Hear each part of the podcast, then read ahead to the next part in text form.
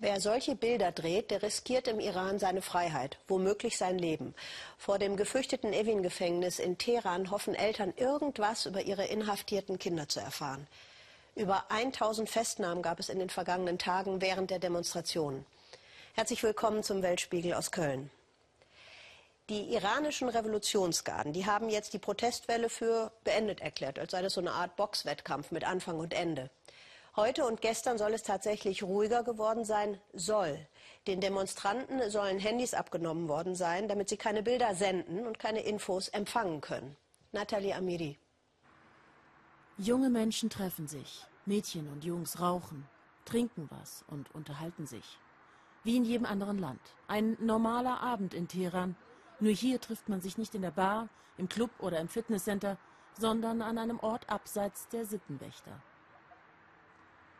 Ihr Leben geht weiter, doch die Proteste, die sich landesweit wie aus dem Nichts erhoben, sind Thema.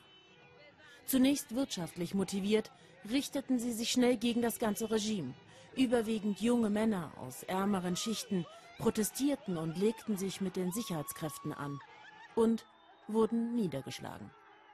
21 Tote und hunderte Verhaftungen, so die offizielle Zahl soll es gegeben haben. Und es geht weiter. Eine revolutionsgarde-nahe Webseite ruft die Bevölkerung dazu auf, die Randalierer, wie man sie auf Staatsseite nennt, der Polizei, der Revolutionsgarde oder dem Geheimdienst zu melden. Die Nummern sind unten eingeblendet. Wir sprechen mit einem, der dabei war. Er erklärt uns, warum er auf die Straße ging. Wegen der hohen Kosten. Es gibt keine Arbeit für uns. Alle sind arbeitslos. Ich bin jung, habe keinen Job. Die Universitätsgebühren bekomme ich nur schwer zusammen. Wegen all dieser Dinge gehen wir auf die Straße. Die Regierung hat den Bürgern im Iran versprochen, es werde nach dem Atomabkommen von 2015 besser. Arbeitsplätze, Wirtschaftsaufschwung, nichts ist geschehen. 40 Prozent der Iraner leben unter der Armutsgrenze. Die Preise steigen, genauso wie die Wut auf die Nutznießer des Systems.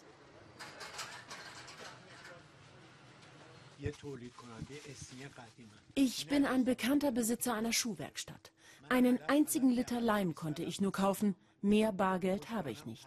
Früher ließ ich mir 10 Liter Paletten liefern, strahlt das ruhig im Fernsehen aus, dass die Verantwortlichen unserer wirtschaftlichen Misere sich schämen.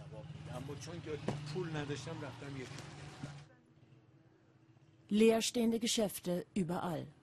Die Wirtschaft stagniert seit Jahren. Schaupur hoffe, sie ist verzweifelt. Jeden Tag schließen weitere Kollegen. Schaut, hier arbeiteten vier Leute, fünf. Wie viele leere Läden sind da vorne? Seht her. Ein Laden, die Tür geschlossen. Schaut hierher. Ein leerer Tisch. Und sie sitzen ohne Aufgabe auf der Bank.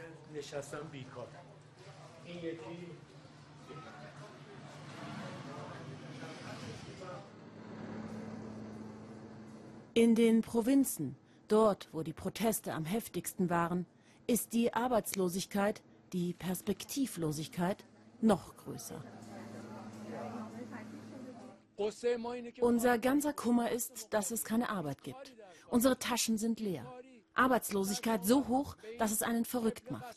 Wenn ich abends nach Hause fahren will, fehlen mir die 50 Cent für den Bus. Die Verantwortlichen sollen sich schämen. Und dann hören wir davon, dass 10 Milliarden der eine in die Tasche gesteckt hat und der andere 5 Milliarden. Wie lange sollen wir dieser Korruption, dieser Ungerechtigkeit noch zuschauen?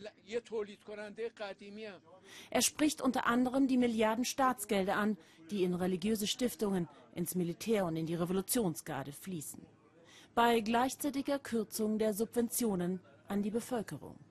Während früher das Staatsfernsehen diese Nachricht schön verpackt verkaufte, holen sich die Menschen inzwischen ihre nicht zensierten Informationen aus den sozialen Medien. Über Korruption, Verschleierung und Vetternwirtschaft der Elite des Systems.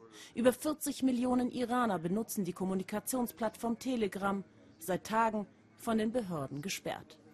Denn Information ist der Feind des Regimes.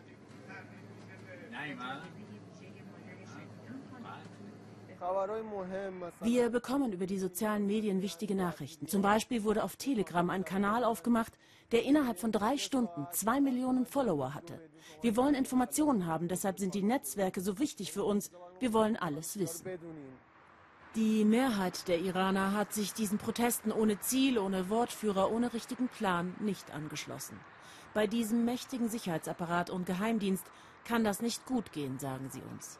Dieses Risiko gehen im Moment nur noch wenige ein, obwohl die Wut auf das System immer größer wird. Aber so kommen wir nicht ans Ziel. Es gibt keinen Anführer, an dem wir uns orientieren können und dem wir folgen. Wir sind einfach so auf die Straße gegangen, um etwas zu ändern, aber nichts hat sich geändert.